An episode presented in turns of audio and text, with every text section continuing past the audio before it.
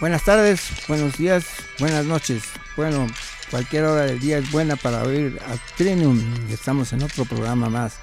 Estamos muy contentos como siempre, tratando de hacer programas que le interesen a la gente, que le lleguen a la gente, que le sirvan a la gente. Son programas en donde hacemos entrevistas, pero son entrevistas con gente que sabe algún tema en específico y lo tratamos de desarrollar. El día de ahora vamos a hacer eh, una entrevista a Eloísa García Guerrero, a la cual le doy la bienvenida. Muchas gracias, muchas gracias Gerardo. Yo soy Gerardo Martínez Cristiana, presidente de la Fundación Ética Mundial de México. Vamos a hablar sobre un libro que es 707 días en Argelia, ¿verdad? Correcto, sí. Lo más interesante de Eloísa es que estás haciendo este libro, pero es que porque estuviste en Argelia, o sea, cómo llega una mujer mexicana a Argelia. O sea, es interesante. Argelia a mí siempre se me hace muy francesa, ¿no? Uy, sí, ese es, ese es un tema muy complejo. Bueno, cómo llegué a Argelia fue a través de mi marido, Carlos de Alba Fernández, que es un diplomático mexicano, y fue ah. su primera asignación. Ah, mira. Entonces nos mandaron a Argelia. Nosotros estábamos recién casados en el 2012 y nos fuimos juntos. Estuvimos dos años sí, lo que mencionas es muy cierto. Es un país que se sabe poco y además es difícil llegar ahí. Inclusive como turista no es, no es sencillo. Necesitas un permiso para poder... Este, ¿No hay mucho turismo en Argelia? No, no hay mucho turismo. ¿Por qué? ¿Por cosas muy restringidas o porque porque la gente, o sea, toda la mayoría de los países ahora viven del turismo, o sea, eh, el mundo viaja y viaja a todos lados. Ahora, ahora no nomás bajan a París, bajan a, todos lados. Así Entonces, este, pues qué raro es. Yo creo que Argelia no está por el momento tal vez muy interesado, sí en un turismo local del continente, más no en un turismo internacional. No sé. Tengo muchas muchas preguntas que yo podría seguirme cuestionando sobre, sobre Argelia y que me quedaron. Este libro es nada más como un pequeño descubrimiento de lo que yo pude vivir en mis 707 días en Argelia. Pero una de las cosas que yo más me pregunto es por qué Argelia no promueve más su turismo. Como turistas los mexicanos pues no vamos mucho a Argelia. No. Pero entonces a ti te tocó y nomás viviste siete, 707 días. Dos años, correcto, sí. Dos años este, vivieron ahí. ¿Y qué hacía tu marido? Eh, cónsul de la, para la Embajada de México en Argel. ¿Y que era mucha su chamba o tenía mucho tiempo libre? Yo creo que sí tiene tenía mucho trabajo porque en varias ocasiones le tocó ser encargado de negocios y entonces tienes que atender diferentes, diferentes hay, hay, negocios eh, mexicanos en eh, Argelia? encargado de negocios significa cuando en ausencia o a falta del embajador, entonces él tenía que cubrir ese puesto, pero en ah. realidad su puesto era ser cónsul. Ah, no, ellos no buscan inversiones ni nada de eso. Sí, sí, pero no es este el objetivo principal, digamos. Digo, sí se busca, por supuesto. No sé actualmente pero en su momento, en la etapa que nos tocó a nosotros, que fue del 2012 al 2014, sí se busca, aunque es un perfil de país muy distinto lo que te mencionaba. Uno piensa que los diplomáticos se la pasan en pura fiesta, o sea, ese, es lo que, lo, que uno ve. Pero, por ejemplo, me platican que los, los este, cónsules en, en Estados Unidos trabajan muchísimo porque hay muchísimas peticiones de mexicanos. Así es. Bueno, en Argelia yo no creo que haya muchos mexicanos, ¿sí había mexicanos? Sí, sí, hay mexicanos. Y en circunstancias un poco delicadas por el tema cultural principalmente. Eh, ¿Pero cómo llegan allá? Se casan muchas mujeres con argelinos. Y como es un que son muy guapos son leyes distintas están muy guapos los argelinos pues la verdad tienen un buen tipo yo creo que son una una tú ya mezcla. llevabas eh, ¿cómo, cómo, cómo se dice? ya llevabas pastel a- a- allá o sea ya tú ya no tuviste oportunidad de No, conocer a los no. argelinos ya llevaba ya, ya llevabas eh, tu, pastelito Exacto, allá. exacto. Yo Ah. iba recién casada, recién casada. muy contenta, con una gran oportunidad. Entonces por fue una gran luna de miel Sí, y una gran experiencia. Y yo creo que fue ahí donde yo me reencontré con la fotografía. Eso creo que es lo que más me importa mencionar sobre este pero libro. tú eres fotógrafa o sea tú has estudiado eh, o sea veo tu currículo Soy productora. Eres, egres- eres egresada de la carrera de comunicación de la Universidad Iberoamericana de la Ciudad de México. Realizó estudios de fotografía a color y documentales En Londres, sí. en, en Londres Instituto. O sea, sí estuviste en Londres. O sea, Sí. eh, a- al principio me habías dicho que no sí, habías estado en pero Londres. fue un periodo corto de casi un año. Pues um, ya es un Ya. año. Oye, un, un año cuenta en la vida. En la vida de todo mundo cuenta un año. Es, Sí, es- sí. es bastante. Tienes razón. Además, en un año yo creo que tu inglés se mejoró muchísimo, ¿no? Pues he, he tenido que sobrevivir en inglés, entonces sí. Yo creo que es un te idioma sirvió muchísimo. que me ha pero eso, mucho. eso lo hiciste de soltera, o sea, Sí. pero entonces, pero tú eres fotógrafa profesional. De corazón, después me dediqué muchos años a la producción de artes escénicas y medios audiovisuales. Y esto. Artes me- escénicas, o sea, de teatro, Teatro, danza y ópera. ¿en dónde? Bueno, arranqué con danza porque fui bailarina muchos años de ballet clásico. Entonces empecé a trabajar con coreógrafas como Tania Pérez Salas y con coreógrafos como Emiliano Cárdenas de Triciclo Rojo, exactamente. Y también he trabajado en varias ocasiones con Juliana Vanscoit, que es una gran productora de ópera. Entonces tuve la oportunidad de estar en el Festival de Música y Escena para la UNAM y en Bellas Artes en algunas ocasiones. Entonces, este es un gran, gran periodo de mi vida, junto con... Pues estás muy joven, eh, ya hiciste muchas cosas. ¿Cómo, cómo podrías hacer ar- artes escénicas? Y medios audiovisuales eh, también. audiovisuales, y estabas muy chiquita. Sí, pues digamos que aproveché intensamente los 20 y me casé en los 30 y me fui a Argelia y me dediqué a la foto. ¿Cuánto tiempo estuviste como en artes escénicas y, eh, y medios audiovisuales yo creo que como unos 10 años. 10 años. Sí. Es que te ves muy jovencita. Ah, Yo muchas yo- yo- gracias. Yo, yo, yo creo, quiero hablar de ti de la preparatoria y tú ya estás hablando de haber trabajado 10 años en audiovisuales. Gracias. y yo quisiera hablar de un tema más sencillo, o sea, pero, pero entonces eh, Argelia te sirvió Para esos regresar a los 700 orígenes. Esos 707 días que estuviste en Argelia te sirvieron para darte cuenta que querías ser fotógrafa. La verdad sí. Lo acabas de decir en una frase. Entonces, pero ahí, eh, ahí que, ¿qué pasó esos 707 días? O sea, Uy. platícanos del libro, ¿qué, Ok. qué, qué- ¿cómo te volviste fotógrafa y este, cómo sucedieron cosas en Argelia y qué sucedió ah, así en Argelia? Esto es muy importante ¿eh? porque justo mi libro es un conjunto de artículos que yo escribí durante mi estancia en Argelia. ¿Libros? ¿Escribiste? Artículos. Artículos. Motivada por una gran amiga que vive en Querétaro que se llama Sandra Romero, ¿Pero los publicabas? que me invitó a publicar en un periódico en Querétaro. Y entonces yo me Ah, puse pero- a escribir. Ah, tú escribías en Argelia, pero para un Para un periódico, periódico en Querétaro, correcto. Ah, bueno. Y entonces se empezaron a interesar por mis fotografías, porque yo empecé a publicar en redes sociales. ¿Sabes qué pasó, Gerardo? Para mí, el mundo Argelia se volvió en un planeta completamente distinto al que yo había visto en mi vida. Pero estabas eh, relacionada con México, o sea, tú estás trabajando Mm, para México. No, mi marido estaba trabajando para México, la que estaba en Argelia, pero, en las pero- calles y en tú, la... pero- pero tú estabas este, haciendo artículos, artículos sobre Argelia. Correcto, empecé a estudiar mucho, empecé a empaparme de la cultura, eh, mi vida diaria me obligaba, me obligaba a salir, a observar, a tener que tocar a la gente, a ir a mercados, a platicar con personas, a ir a un gimnasio y conocer a las mujeres. A, Pero a ver, explícanos, ¿cómo, son la, cómo es Argelia? Wow, pues mira, es un, es un país que no se parece a ninguno de sus vecinos. Conozco Egipto y aunque todos pensemos en desierto y desierto, sí es mucho desierto, pero Argelia es una ciudad, Argel Es una ciudad pegada al Mediterráneo, blanca, un tanto abandonada. blanca es, en el sentido. blanca en construcciones. Todas las construcciones son blancas. Es hermoso porque tienen el Mediterráneo de un lado y el desierto de otro. De verdad que la luz que esto genera es perfecta. Entonces yo me daba cuenta que ninguna fotografía necesitaba retoque absoluto ni contraste porque ya estaba el contraste. La luz es tanta luz.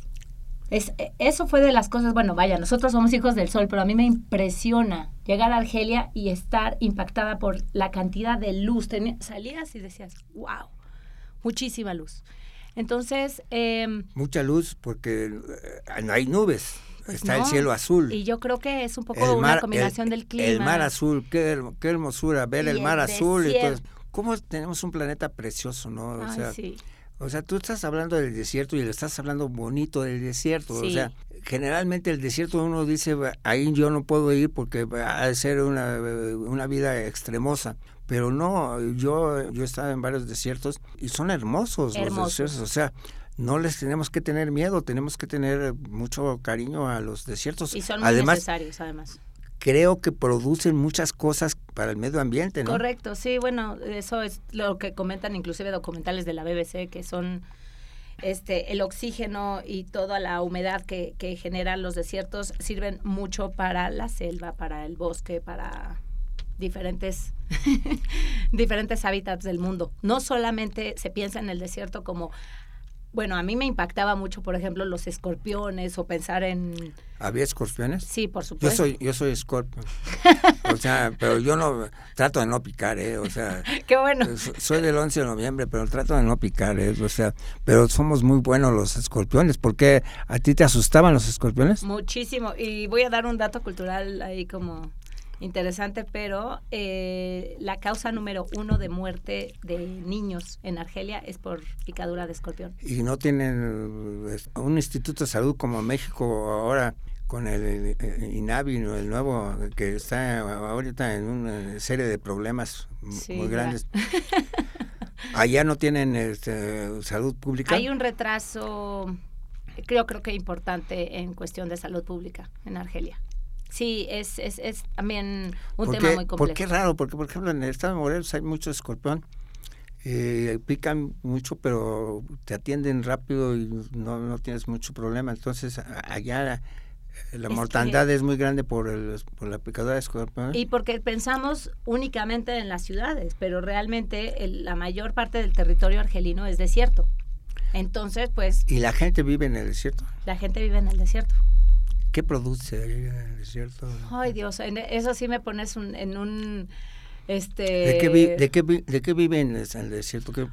Pues mira, sí, el único comercio que yo vi que era algo amplio era cerámica, o sea, artesanías principalmente, los tapetes, los tapetes bereberes que los han hecho tan famosos los, los amigos marroquíes muchos... Pero son de tela, ¿no? O sea, sí, son, unos tejidos hermosos.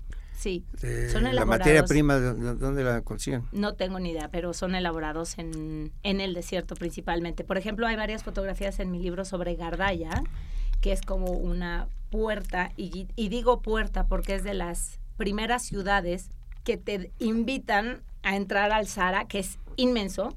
Yo, yo solamente conocí como esta frontera del desierto, porque no pudimos viajar o no pudimos adentrarnos más por cuestiones de seguridad de la época de Argelia, este, con sus vecinos, etcétera. Porque están siempre en pleito. Pues es, es un territorio muy delicado. Sí, pero no se oye mucho de Argelia, o sea, no. este, pero hay, eh, hay mucho conflicto. Sí, principalmente por la zona. Yo creo, por otro lado, creo que esta gran cantidad de desierto provoca o históricamente ha provocado que importantes grupos terroristas se oculten en el desierto porque es prácticamente imposible encontrarlos.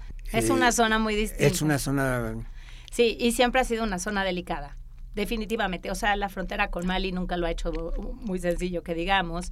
Entonces han existido diferentes conflictos, sobre todo al sur de Argelia, que nos impidió poder viajar a Tamanrasset. Por ejemplo, Tamanrasset es una ciudad hermosa en medio del desierto, en donde podrías ver los cielos y las noches más espectaculares, estrellas, y ya no pudimos viajar a ese punto porque nos lo, nos lo prohibieron. Es increíble, pero en los desiertos hay agua. Sí. Es increíble que abajo del, del desierto hay agua. Sí. Entonces la gente toma agua. O sea, tú llegabas a esa... ¿Qué ciudad decías que subiste? Te voy a decir, a mí una ciudad que me, me impactó porque me hizo darme cuenta que este tema global a veces es bastante ficticio, porque hay personas que viven en circunstancias completamente distintas. Por ejemplo, la gente que vive en Gardaya, que es esta, son ciudades amuralladas, con mujeres con túnicas blancas, que solamente puedes verlas, puedes ver que asoman un ojo y lo demás es como una capa que cubre hasta sus pies. Estas ciudades se protegen todas las noches, cierran puertas, como si estuviéramos hablando del medievo un poco, y así mantienen a su, a su población. Eran cinco ciudades así, es una pentápolis. Esta parte me hizo entender que ellos tienen todo un sistema, bueno, nos explicaron, un sistema arquitectónico que aprovechan la lluvia al máximo. Entonces, cuando cae, por fin, ¿no? O tienen una micro temporada de lluvia que es muy extraño, aprovechan el agua al máximo. Pero que... Pues por canales especiales. Toda la ciudad está diseñada de tal manera que tiene unos canales y esa agua la, la, la utilizan. También el tema de la sombra, por ejemplo, tener un árbol es valiosísimo, porque como es una cantidad de sol en la mayoría del año, en la mayor parte del año tienen demasiado sol, entonces el estar en sombra es un privilegio máximo. O, por ejemplo, también aprendimos a que ellos viven prácticamente abajo de la tierra, sin ventanas, porque de esta manera tú mantienes este pues en una buena temperatura tu hogar y entonces no tienes demasiado calor. O sea, es todo un sistema muy distinto al que estamos acostumbrados. Pues sí, está muy padre. O sea, nos estás platicando tus aventuras en Argelia, tus 707 días en Argelia. Bueno, Eloisa, ¿me vas a permitir? Vamos a tener que ir a una pausa y regresamos. ¿Te parece bien? Gracias, Gerardo. Claro que sí. Regresamos.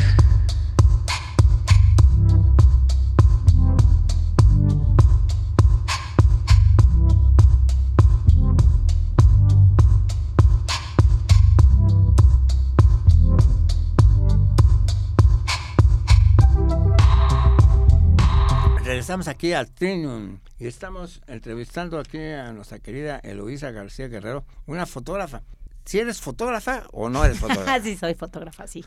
Pero de profesión, o sea. Pero me estabas diciendo que en esos 707 días que estuviste en Argelia, tú escribías para un blog de, en En Querétaro sobre lo que pasaba en Argelia. Y entonces yo te pregunté pues, sobre Argelia y me estabas platicando de las maravillas de Argelia. Sí. A mí me sorprende mucho que nosotros somos un planeta que está lleno de agua, pero nos escasea el agua porque no la tratamos muy bien el agua. Me decías que, que en Argelia tratan muy bien el agua, pero pero necesitan mucha agua y entonces más bien la cuidan demasiado. Yo, fíjate que yo estuve en el desierto de Atacama y había mucha agua allí y, y he estado en desiertos donde hay mucha agua. Uno cree que no hay agua en los desiertos.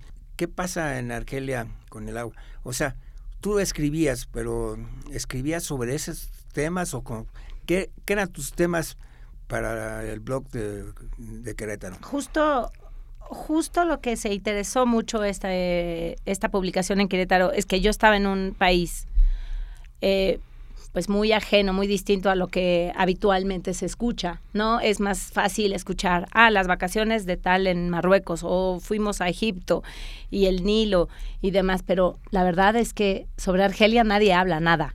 Entonces a, a, esta publicación le interesó mucho. Lo que yo, lo que me ofrecieron fue tener una columna. Entonces yo lo que tenía era una columna quincenal y preparaba artículos basados en mi experiencia, en mis viajes, mi marido y yo aprovechamos para viajar mucho por todo el país. bueno, por la parte principalmente norte-centro del país. Te digo que casi no pudimos visitar el sur.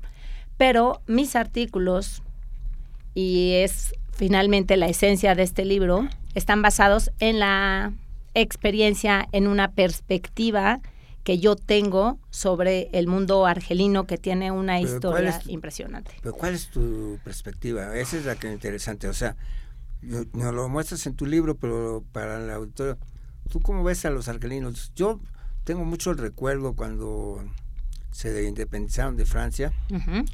O sea, es lo que más me une a Argelia, o sea, el recuerdo de, de la independencia. De la independencia de... Ahora eh, sigue siendo un país afrancesado. Pues sí, yo creo que aunque ellos detestarían escuchar este, mi respuesta, sí es un poco afrancesado, aunque, por supuesto, porque fueron una colonia francesa por más de 100 años, sin embargo, han luchado, y vaya que se han luchado, por tener, tener una identidad. Entonces, por ejemplo, su lengua, que es eh, árabe argelino, que está basada en el árabe clásico, más ya es una lengua muy distinta, este, ellos la promueven al máximo, respetan al máximo. ¿No se habla francés? Sí, por supuesto. Si no, no, imagínate, hubiera tenido que sobrevivir a, señas. Ah. Fue, fue... Bueno, hubieras aprendido argelino, ¿no? ¿De verdad? Yo creo que el árabe y el árabe argelino es de los idiomas más complejos que yo he escuchado en toda mi vida. ¿No aprendiste mucho de ellos? Sí, aprendimos frases que a ellos les fascina además, cada que tú les expresas alguna, alguna palabra pésimamente pronunciada, porque nunca vamos a tener la pronunciación ni siquiera similar, pero a ellos les da mucho gusto. Les da mucho gusto saber que tú estás haciendo un esfuerzo por decirles gracias o por decirle hermano o hermana en, en su propio idioma. Eso causa como, les causa gran emoción. Me preguntaste hace rato, ¿qué, qué perspectiva tengo? Hay un artículo de mi libro que es como comienzo que se llama Reconstruyendo Argelia. Bueno, no, Reconstruyendo Argel. Argel yo la veo como una ciudad muy abandonada, como si fuera un, una mansión hermosa con unas eh, propiedades inigualables, ya que la arquitectura tenía estaba completamente eh, bien, está bien planeada. ¿Esa es una arquitectura francesa? O? Es una arquitectura francesa, sí. Los franceses estaban bastante acertados en lo que buscaban cuando ocuparon Argelia. ¿Ya te cuenta que es una casa abandonada? Siento que, es una casa abandonada. O sea, hicieron el cascarón bonito y todo. Pero está abandonado, ¿Y sí. por qué está abandonado? Porque, o sea, todos los países son ricos, o sea, cobran impuestos y son ricos. O sea, el dinero en los, en los gobiernos fluye. ¿Por qué aquí no ha fluido? O sea, o, qué pasa con los Desgraciadamente yo creo que el gobierno no ha, no ha podido levantar el país en cuestión de este servicios públicos, salud, eh, bienestar para los ciudadanos, eh, mejorar las calles, mejorar la arquitectura, sino simplemente continúan viviendo, tal vez están invirtiendo en, en otros temas, ¿no? Principalmente como en petróleo, etcétera. es un país rico, Argelia, sí. Pero no se ve proyectado ni en turismo ¿Y hay mucha corrupción? ni en la arquitectura, sí todos los países llenos de corrupción. pues, pues, no sé, este, me declaro completamente ignorante sobre el tema, pero yo creo que hay muchos países llenos de corrupción. Bueno, porque dices es rico, entonces es extraño. Es desafortunado que, no, se destine. Que, no que no haya una seguridad social eh, adecuada y ese tipo de cosas, ¿no? Sí, sobre todo porque eso es lo que nos tocó nos tocó vivir, nos tocó porque vivíamos en la en la capital y decidimos no vivir en estas colonias que están destinadas específicamente para los diplomáticos, sino Carlos y yo buscamos, Carlos es mi marido, este, buscamos tener un departamento en el centro de la, de la ciudad y convivir con la gente real. ¿No es peligroso? Sí, sí, es peligroso. ¿Era peligroso o sea, estar Es tan peligroso como estar en México. Ah, sí. Sí, sí. Y las condiciones para una mujer definitivamente son distintas. ¿Tuviste algún problema de asaltos, ese tipo de cosas? Afortunadamente no. Está lleno de retenes. Toda la ciudad, Argel, está protegida por, por retenes. ¿Cómo que retenes? Así, hay retenes este, policías que de pronto se ponen en puntos estratégicos y revisan cada coche. ¿Qué quieren encontrar? Aquí quieren encontrar droga en México, pero allá qué quieren encontrar? Pues recordemos que eh, Argelia tiene un tema de seguridad por, por terrorismo internacional, por ese tipo de, circunstancias y están protegiendo sobre todo la, capital. No sé, no me atrevería demasiado a decirte que están buscando armas o están buscando drogas. Yo no sé específicamente qué, pero la ciudad está protegida de cierta manera por retenes y a los diplomáticos de diferentes países les dan una especial, digamos, atención porque pues es delicado. o sea, los... Nos este, cuidan. ¿Los cuidan o los revisan? No, nos cuidan. Las ah. placas diplomáticas sí, sí funcionan allá. Definitivamente. Entonces, eso a mí me dio... Pero tú vivías, eh, entonces, pero yo vivía en Argel, en, el, centro, junto a un museo muy lindo que se llama el Museo de, del Bardó. Aquí lo sacas en la fotografía. Está en, mi, libro. La verdad es que la Ciudad de México me ha entrenado para manejar muy bien. Muchas mujeres les daba mucho miedo manejar en estas calles tan angostas, pero yo creo que estoy bien entrenada por mis amigos chilangos.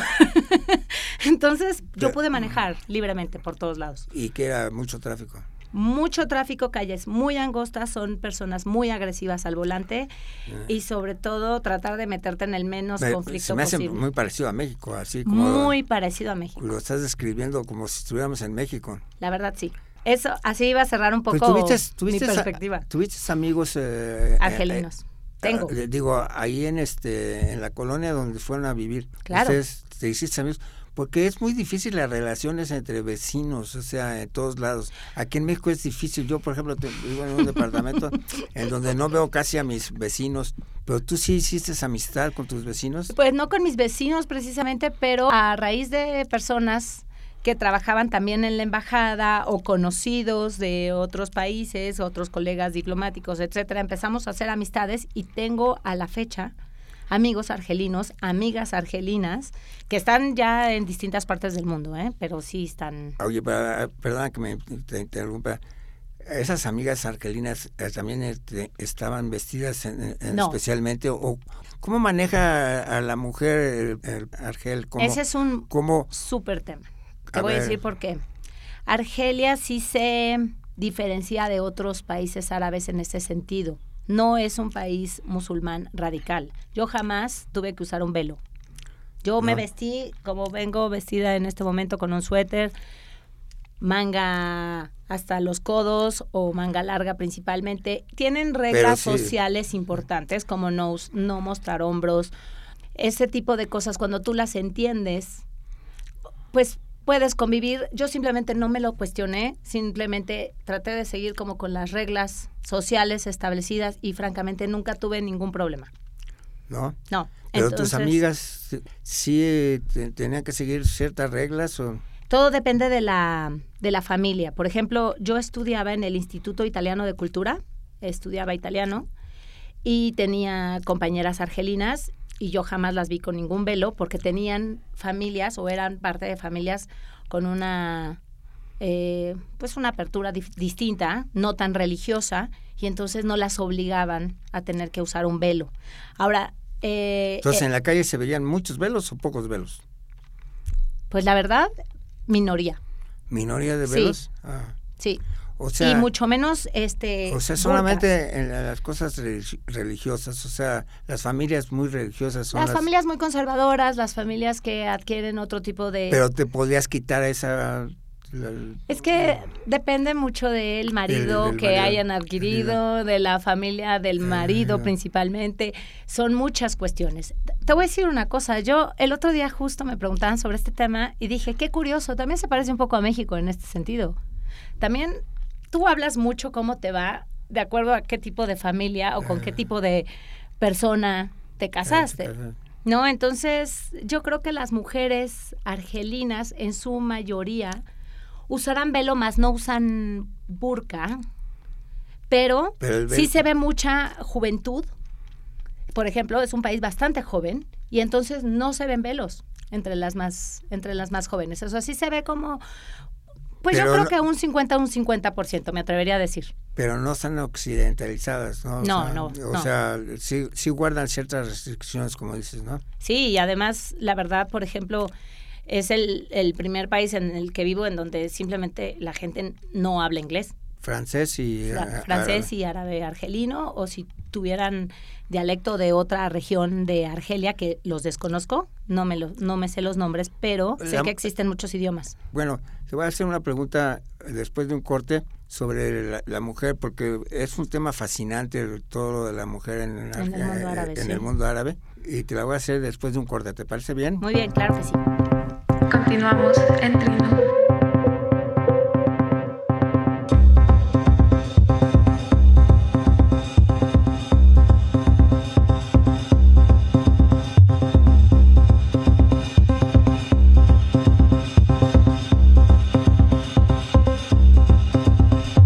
Regresamos aquí. Estamos teniendo una plática muy bonita, muy agradable. Es una persona aquí, Eloísa García Guerrero, fotógrafa, pues es muy agradable y pues nos está platicando sobre su experiencia en Argel, sus 707 días en Argel. A mí me impresiona mucho lo de la mujer en el mundo árabe, porque la verdad, este, para mí la mujer significa muchísimo así en mi vida.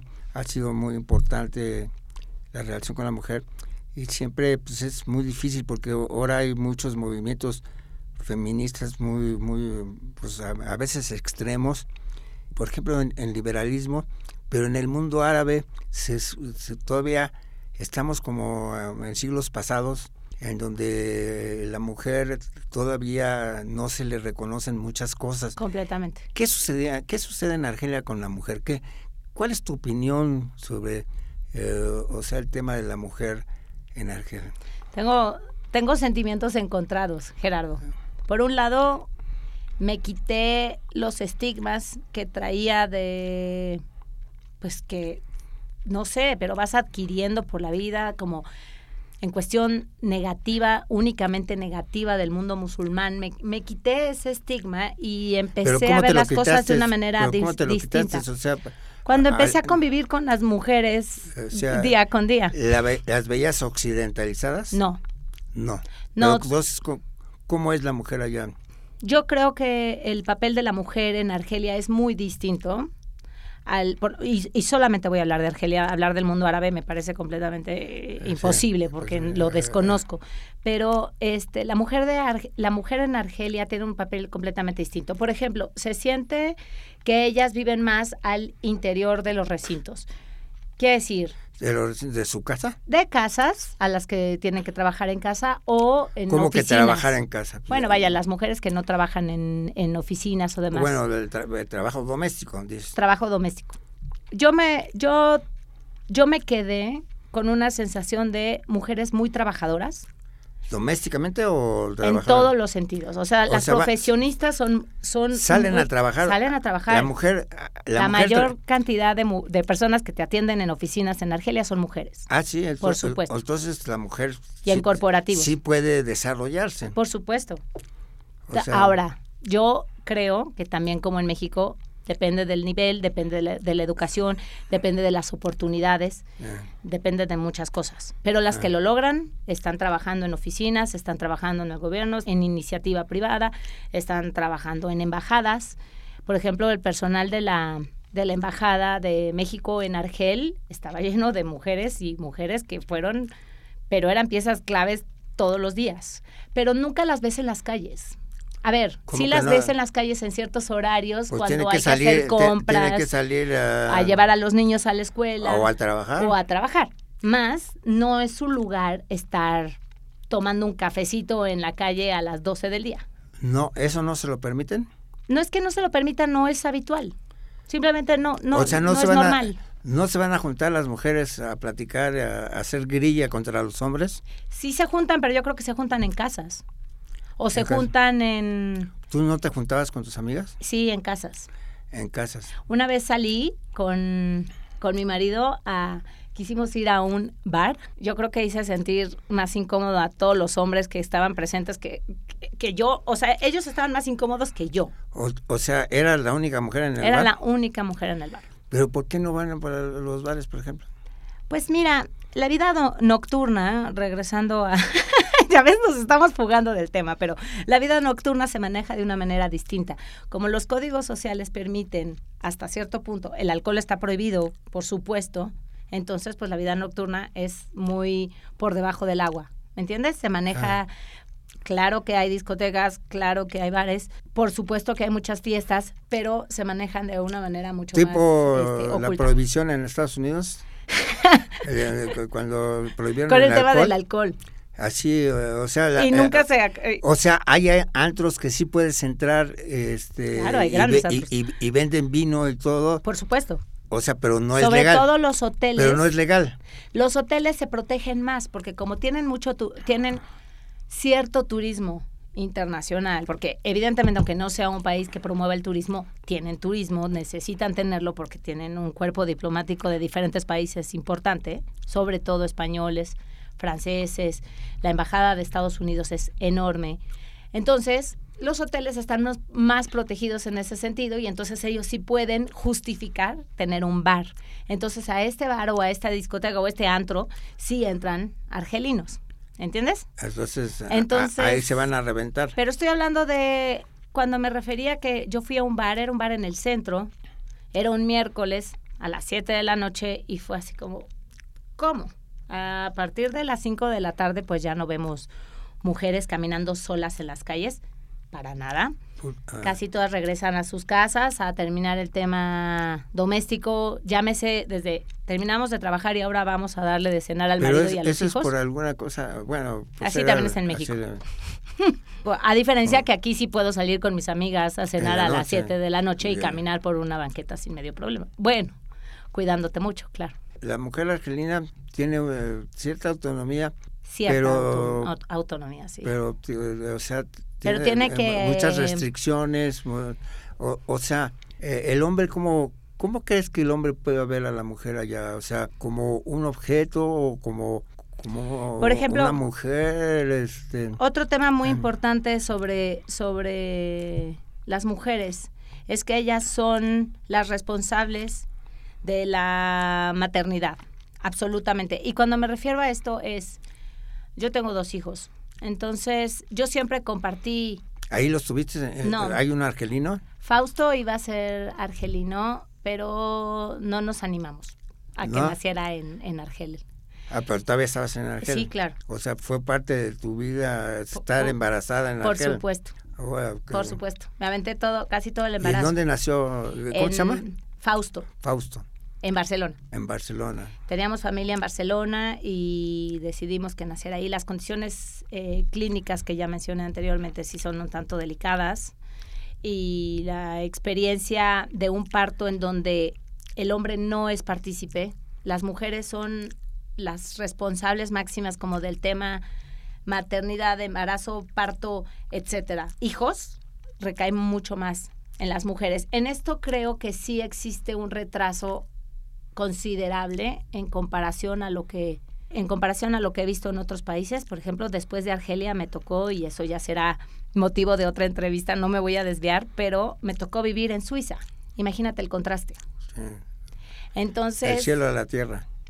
es inmenso de verdad. Entonces, en esta parte yo sí veo una inmensa diferencia y una parte en donde la mujer está muy desprotegida y porque se vuelven ellas responsables máximas de los hijos como si los hijos nada más fueran de las mujeres, más sin embargo, los hombres tienen una, un poder legal absoluto sobre los hijos. Esta es una parte y es la parte más delicada donde hay una desigualdad inmensa.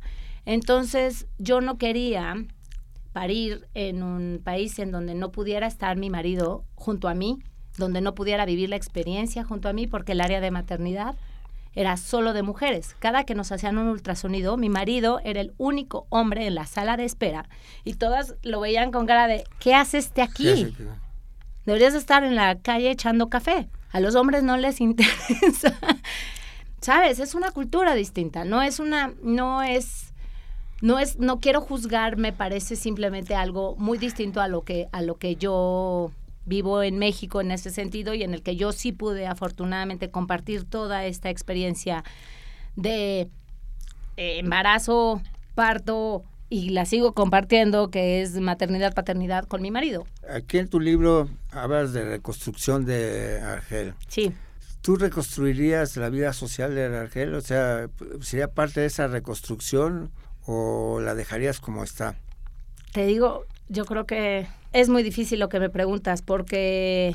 Porque tú estás hablando de reconstruir Argelia y, y, y eso se han dedicado los argelinos, ¿no?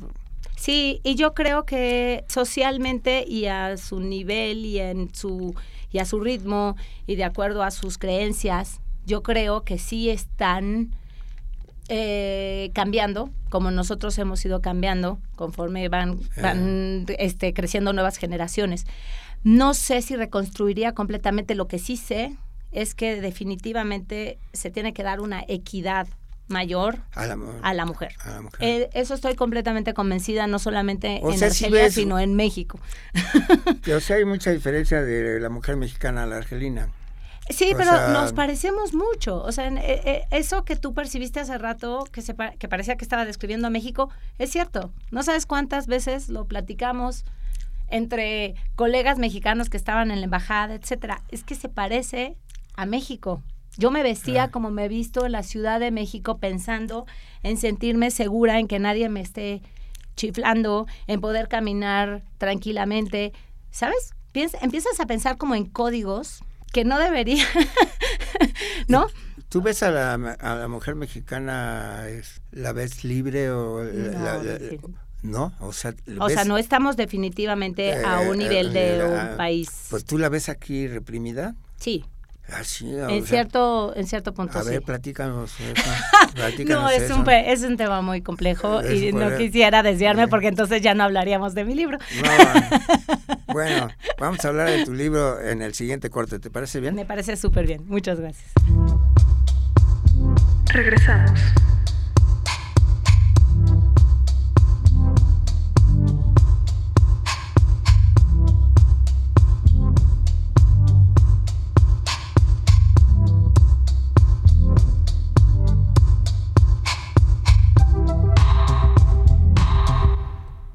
Regresamos aquí al Trinium y estamos entrevistando a la fotógrafa Eloísa García Guerrero. La verdad, es una mujer muy simpática. Realmente podemos estar aquí platicando con ella porque realmente tiene muchas experiencias. A mí realmente me, me- me gusta el programa porque nos está hablando de la mujer y para mí la mujer es algo muy importante. He tenido problemas con feministas porque yo soy yo soy de los clásicos machos mexicanos, Ah, pero de los buenos machos mexicanos, Ah, o sea, y que son maravillosos. que son maravillosos. pero yo digo que hay machos mexicanos que somos, por ejemplo, mi mujer se realizó mucho, se realiza Por supuesto. se realizó mucho eh, como eh, estudiante, se- como deportista, Por supuesto. se desarrolló mucho. Ella tuvo sus posibilidades personales de, de crecimiento, de, de, de autorrealización. Y bueno, todo eso proporcionado por el macho mexicano que, que, le, que le da la- la- le abre las puertas para que seamos parejos unos con los otros, ¿no? Estoy completamente de acuerdo Entonces contigo. tú aceptas que haya machos buenos. Por supuesto. Ah, qué bueno. O sea, No, porque claro. no- porque Y yo creo que argelinos también hay. hay argelinos Machos buenos. Ah, Y hay argelinos machos malos. Y hay Ah. violencia doméstica. Y hay no hay equidad. Y hay muchos temas de lo que se podrían consumir eh, otra entrevista. Pero el papel simplemente de las argelinas es, eh, es distinto. Yo las concibo como mujeres fuertes. No solamente en espíritu, sino físicamente fuertes. Son altas. Se ven como, Ah. ¿sabes? Fuertes. Es eso, porque son, son como grandes. Y son casi de la misma estatura que los hombres. Los hombres son atractivos, pero ellas también tienen las... ¿Sabes? Eso me llamaba mucho la atención cuando dije que me iba a ir a vivir a Argelia. Todo el mundo sacó su proyección sobre el tipo de personas que viven en Argelia, pensando en, pues, af- africanos de África subsahariana o, ¿sabes? Realmente nadie tenía idea. Son personas con tez, pues, apiñonada. La mayoría son, tienen ojos color entre café, miel, algunos verde. El pelo es un poco castaño claro. En general, estoy describiendo como un argelino ah. eh, promedio. Fue muy ventajoso que a mí no me veían muy lejana de, de su... Ah, o sea, tenías morenita. Pues la verdad sí. Y sabes qué, en los mercados nadie se cuestionaba ni siquiera de dónde era yo, como que era parte de... Tú tenías que decirles que eras mexicana. Y cuando les decía que era mexicana, uy, se emocionaban y gritaban, ¡Chicharito! me abrazaban. Aman a Chicharito, nos quieren mucho a los mexicanos. Ah, Tenemos como... pero fíjate que... Tenemos una muy, muy buena relación diplomática con Argelia. Pero mm, los mexicanos no tienen mucha referencia de Argelia. ¿eh? No, pero o sea, los yo, no, yo, argelinos no tengo mucha referencia de Argelia. O sea, Ellos sí o sea, tú me estás abriendo un mundo así árabe bonito y interesante, pero realmente no lo conoces, o sea, yo... No. O, eh, eh, la- los argelinos recuerdan muy bien el apoyo que siempre ha dado México ante los conflictos internacionales más grandes y uno de ellos, no conflicto, pero la, la independencia de Argelia.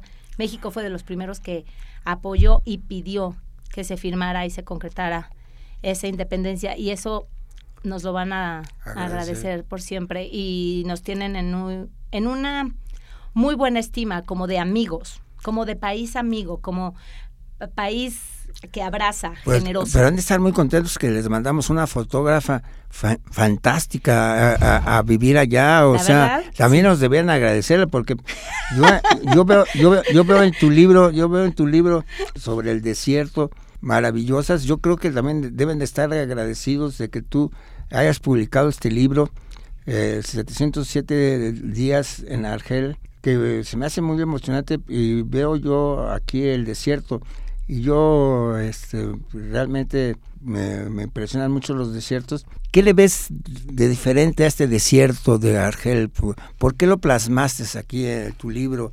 Ah, Este, no, bueno, oh, primer punto, porque nunca había tenido la oportunidad de, de adentrarme tanto y de conocer a gente del desierto y de no solamente ir en, en plan vacación, sino si realmente ya viviendo en Argelia, considerar al desierto como la parte pues más importante. O sea, si vamos a, considerar la naturaleza de un lugar como lo básico, indispensable, la esencia, yo creo que el desierto es que, a- quien habla principalmente de Argelia, entonces me enamoré, me enamoré perdidamente.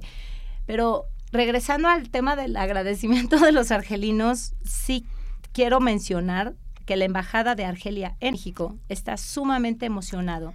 Están muy emocionados con el proyecto de la exposición. A ver, vas a hacer una exposición. Estoy... O sea, eso no lo hemos dicho al público. O sea, a ver, vamos, Correcto. vamos a decirle Vamos con calma, partes. vamos por partes. ¿Vas a hacer una exposición en la Embajada de Argel? No, voy a hacer una exposición inspirada completamente en este libro que tú has estado analizando conmigo, que es 707 días en Argelia.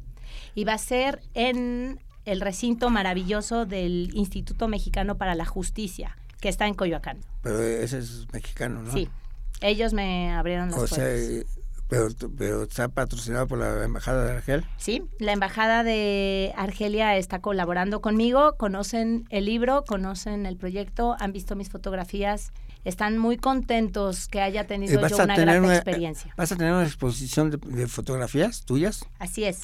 O sea, las que están en el libro y otras. Correcto, Ese, esto es como la inspiración de la exposición, sin embargo ya la exposición incluye muchas más fotografías, ya me adentré más al día a día de mi vida en, en Argelia. Y esto se inaugura el próximo jueves 20 de febrero en el Instituto Mexicano para la Justicia que se encuentra en Francisco Sosa, en Coyoacán. Y la Embajada de Argelia en México es un colaborador súper importante en este proyecto. Está- ha estado durante todo este proceso junto con otros grandes colaboradores importantes como son mi impresor, la persona que me está apoyando por... ¿Tú, ve- tú vendes etcétera. fotografías? O sea, ¿se venden? Sí, se venden. Eh, ¿A cuánto cuestan?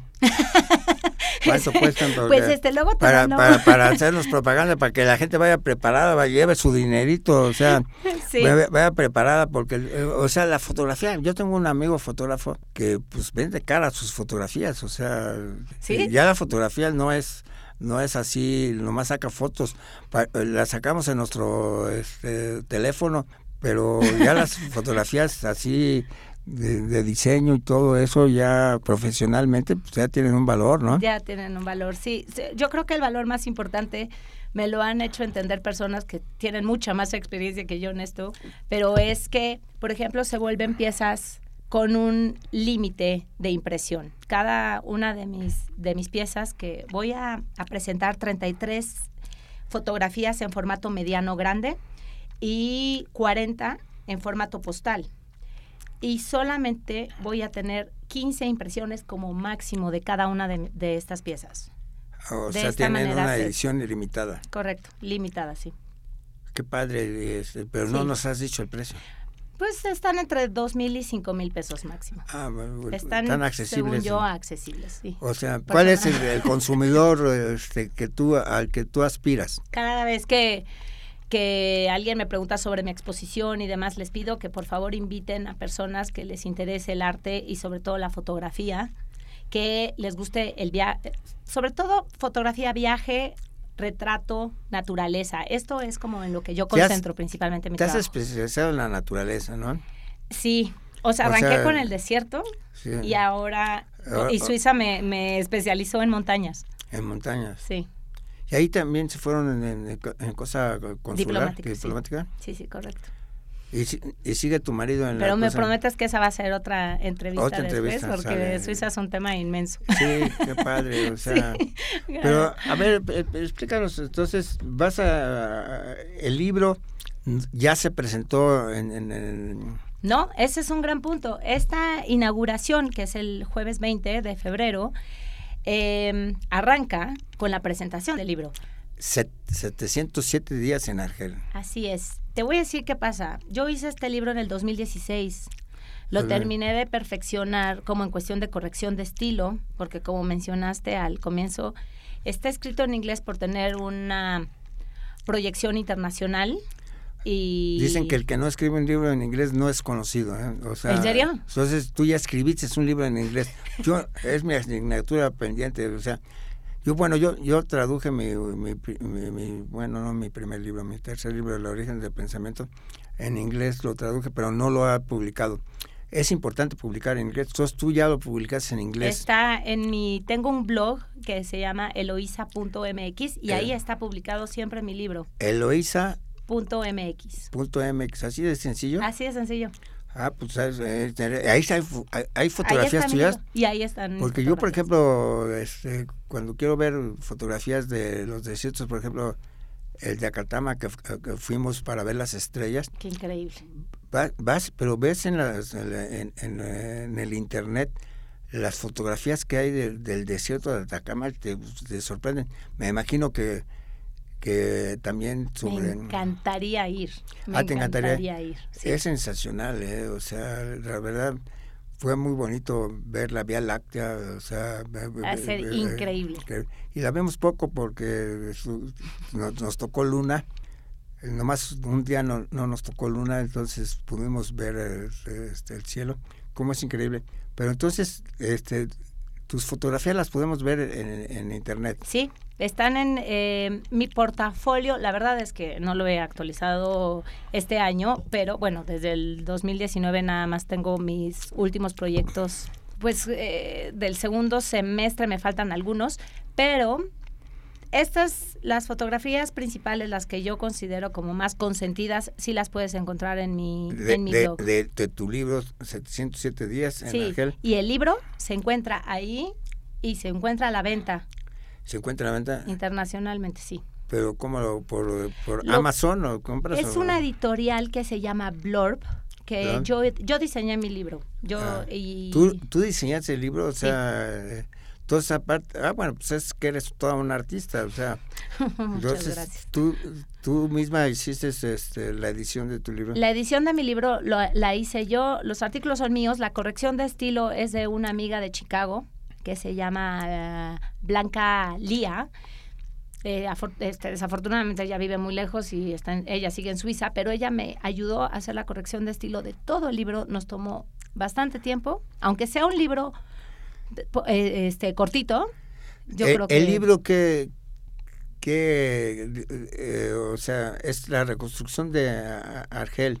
No, o so- o- eh, esa es la introducción. La introducción. es nada ¿Cuál es el, el el motivo del libro? O sea, ¿cuál- ¿qué es lo que quieres explicar en el libro? Lo que yo quería y el objetivo sigue siendo darle al público, compartirle al, a- al mundo mi experiencia en Argelia y que exista una voz de alguien que vivió en Argelia y que vivió este tipo de, de situaciones y que viajó por este tipo de ciudades. Aquí pones las cosas bonitas de Argel. No, también tengo una parte en donde ah. soy un poco crítica, o sea, sobre todo en el primer artículo de Reconstruyendo Argel, tiene entre cosas que a mí me parecen extrañas hasta opiniones, hasta simplemente es mi perspectiva sobre el lugar. Yo no puedo para nada hablar ni siquiera de la cultura ni de la religión, es solamente mi experiencia en este país. Porque a mí me parecía importante hablar sobre Argelia, porque me parecía increíble que casi nadie tiene información sobre Argelia. Eso es. El libro este, nos, nos explica tu experiencia en Argelia pero esta es una experiencia muy positiva, o sea... Sí, definitivamente. Tú, no estás en... es una experiencia de crecimiento, crecimiento, personal, de entender otra cultura. Y ves un, país bonito, o sea, lo, ves... Veo un país muy bonito y muy difícil. Muy difícil. Así para terminar, ¿en qué sería lo difícil del país? Yo creo que socialmente y políticamente Argelia está viviendo ahorita un momento crucial y delicado eh, tuvieron muchos, muchos años a un presidente que salió, que acaba de salir del poder y entonces de nuevo se están, se están retomando. Por ejemplo, tuvieron una guerra terrible en los años noventas, una guerra civil, que yo creo que esa es la marca todavía más dura para, para Argelia. Fue una guerra tremenda. El mundo, pues, los dejó este, vivir la intensidad de miles y miles y miles de muertes, pero si tú vas a Argelia, la verdad es que todavía se siente, todavía sientes la guerra, todavía sientes el miedo. Mira, esto casi no lo platiqué, pero tomar fotografías fue sumamente difícil y lo hice con todos los formatos posibles porque ellos todavía tienen mucho miedo de ese tipo de cosas, ¿no? No les gusta que, que anden turistas tomando fotos o periodistas o sienten como una invasión hacia su privacidad. Entonces, fue arriesgado, pero no podía dejar de hacerlo. Entonces, hay muchas fotografías de este libro que fueron, fueron tomadas con mi iPhone 4, otras con una Olympus viejita, otras con mi cámara cuando ya me aventuraba más y viajaba que por Tlemcen o Busada o otros lugares que menciono en mi libro, pues ya sacaba ahí mi Fuji y me sentía como protegida o acompañada. Pero la verdad es que varios amigos fotógrafos españoles que conocí sobre todo. O sea, tus 707, cosas difíciles. Tus 707 días en Argel fueron una aventura entonces. Fueron toda una aventura definitivamente. Y una experiencia positiva y eso es con lo que yo me quedo y de mucho crecimiento. Ah, pues no sabes, espero que la gente este, vea tu libro, lo puede ver, dices en internet. Sí. este, otra vez nos repites dónde lo puede ver yo creo que es un libro interesante y además es muy bonito hablar de un país que para nosotros es lejano, pero que es bonito conocer. Eh, esta plática eh, es muy bonita porque pues nos ha abierto las puertas de que, y las ganas de ir a Argel. Yo, yo quisiera, Gerardo, que me permitieras nada más dar unos eh, especiales agradecimientos a las personas que han creído en, en este proyecto y eso los incluye a ustedes. De inicio a un gran colega, amigo, fotógrafo que se llama Francisco Salomón, que fue el primero que en México, yo al regresar de estar un buen rato fuera de México, vio mi libro y me dijo, este, esto tiene que ser una exposición, esta tiene que ser tu primera exposición, la gente tiene que ver tu trabajo sobre Argelia. Y yo le dije, es mi trabajo menos técnico, es el trabajo más puro que hizo simplemente la fotógrafa Eloísa, que tenía muchos años y con la cámara muy empolvada, pero que se salió a las calles a tomar fotos. Entonces, Francisco Salomón creyó en mí, me ha guiado en todo este proceso, le agradezco inmensamente.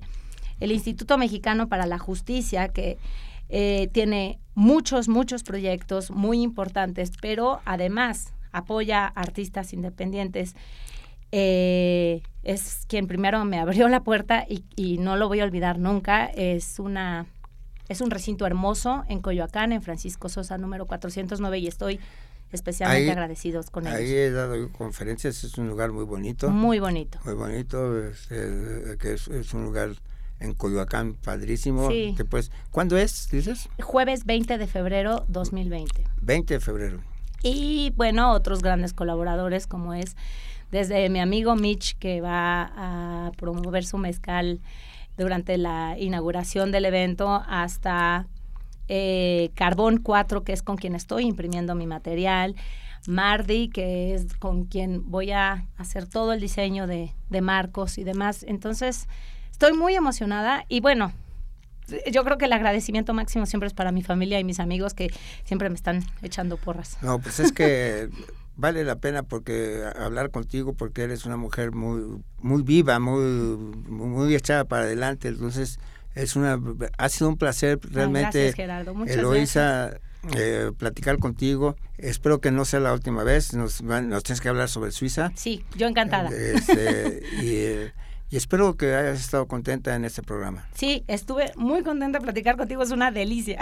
Muchas gracias, y bueno, este le agradezco yo a todos nuestros radioescuchas y espero que estén ahí con Eloísa García Guerrero, nuestra fotógrafa de, de Argel, de que nos trae cosas maravillosas. Yo les agradezco y esperamos eh, también otros programas de Trinium. Y muchas gracias, buenos días, buenas tardes, buenas noches.